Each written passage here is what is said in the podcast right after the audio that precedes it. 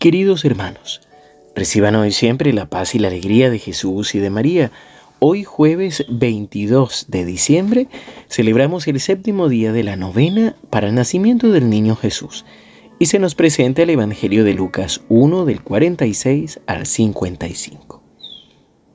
María dijo, Mi alma canta la grandeza del Señor y mi espíritu se estremece de gozo en Dios mi Salvador porque Él miró con bondad la pequeñez de su servidor.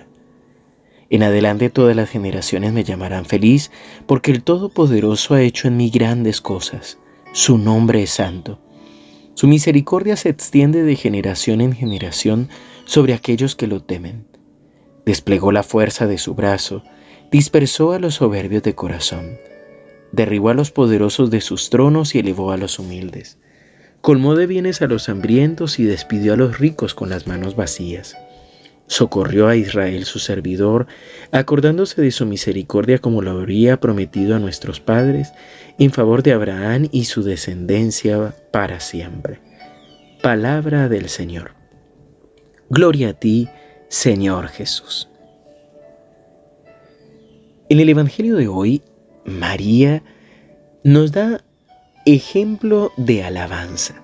Nos da su testimonio por el cual ella alaba y bendice al Señor. Hemos venido a lo largo de estos días meditando en los evangelios cómo el Señor nos llama y veíamos que a veces al igual que Zacarías nos cuesta creer que verdaderamente Dios nos ha escuchado y que está respondiendo a nuestras peticiones. En María decíamos Qué importante que es responder el sí al Señor, aceptar este llamado de bendición y de gracia que el Señor nos hace y creer en que se ha fijado en nosotros y sobre todo recordando que no hay nada imposible para Él. Pero de manera especial, bueno, y veíamos también cómo María se convierte en portadora de la bendición cuando se encuentra con su prima Isabel. Pero María aquí nos está dando la clave de saber cómo relacionarnos o cómo vivir este llamado del Señor, esta vocación del Señor em, que nos lleva primero a creer realmente en la dignidad que Dios nos ha dado, en la gracia y la bendición que Él nos concede y nos permite vivir, pero a la vez mantener la humildad, la humildad de reconocer nuestros defectos, de reconocer nuestra debilidad, nuestra humanidad y que aún así conviven en nosotros estas dos cosas, la grandeza y la dignidad del llamado, pero también nuestra humanidad, nuestra debilidad, nuestra fragilidad. En este cántico que se llama el Magnificat, se nos empieza diciendo, mi alma Canta la grandeza del Señor y mi espíritu se estremece de gozo en Dios mi Salvador, porque miró con bondad la pequeñez de su servidora. Lo primero es que centramos nuestra alabanza en el Señor y nuestra alma se goza realmente en el amor de Dios que es muy grande y que supera nuestra debilidad, precisamente porque mira nuestra pequeñez y aún así el Todopoderoso hace grandes cosas por nosotros. Creo que a veces algunas personas piensan y dicen, Dios tiene cosas tan importantes que hacer que, ¿cómo se va a ocupar de mí? o ¿qué va a escuchar mi oración?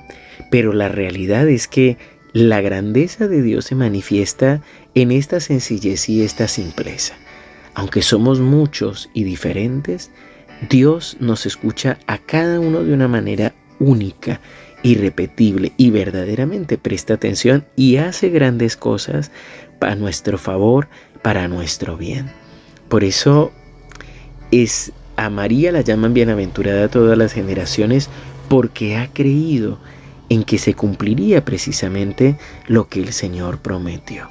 Es aquí donde podemos decir que Él derriba a los poderosos y enaltece a los humildes, que dispersa a los soberbios, pero que realmente eleva a los humildes y que colma de bienes a los que lo necesitan. Porque es el Señor que es grande, que es bueno y que es bondadoso. Dios que no se deja ganar en generosidad. Creo que una de las grandes tentaciones en la vida espiritual es cuando las situaciones y sobre todo nuestro enemigo el diablo aprovecha para poner en nuestros pensamientos y en nuestro corazón la duda acerca de si Dios es bueno, si Dios verdaderamente nos escucha, si Dios realmente nos ama. Creo que esta es una de las grandes tentaciones y que es muy es, es difícil atravesarla porque verdaderamente Dios es bueno. Verdaderamente Dios está con nosotros y Dios nos quiere libres, nos quiere bendecir. Por eso te invito a que cierres tus ojos si puedes, un momento, respira profundo. Deja que sea el Espíritu Santo colmándote, moviéndose en ti. Deja que sea el Espíritu Santo ordenando tus pensamientos, tus sentimientos y trayéndote al corazón estos momentos de bendición. Los momentos a lo largo de tu vida en que el Señor se ha manifestado, en el que el Señor te ha mostrado su misericordia y sobre todo el gran amor y la predilección que tiene por ti. Y empieza a alabar al Señor. Deja que vaya surgiendo de tus labios una alabanza, una acción de gracias. Un bendito y alabado sea, Señor. Un gracias, Señor Gracias por tu amor, gracias por tu bondad, gracias por sostenernos, gracias por amarnos de esta manera. Señor, que sea tu amor, que sea tu gracia manifestándose, que sea tu gracia acompañándonos y que podamos glorificar tu nombre junto con nuestra Madre, la Virgen María, por las grandes obras que ha realizado en nosotros. En el nombre del Padre, y del Hijo, y del Espíritu Santo. Amén.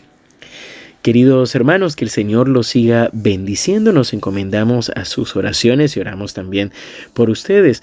Les recuerdo que el próximo 24, sábado 24, desde las 00 horas, no vamos a tener la reflexión del Evangelio, sino una homilía, reflexión de la homilía del Evangelio de la Nochebuena, dada por el Padre Gustavo, así que les estaremos haciendo llegar también ese link.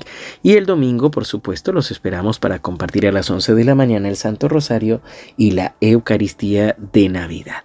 Que el Señor los siga bendiciendo.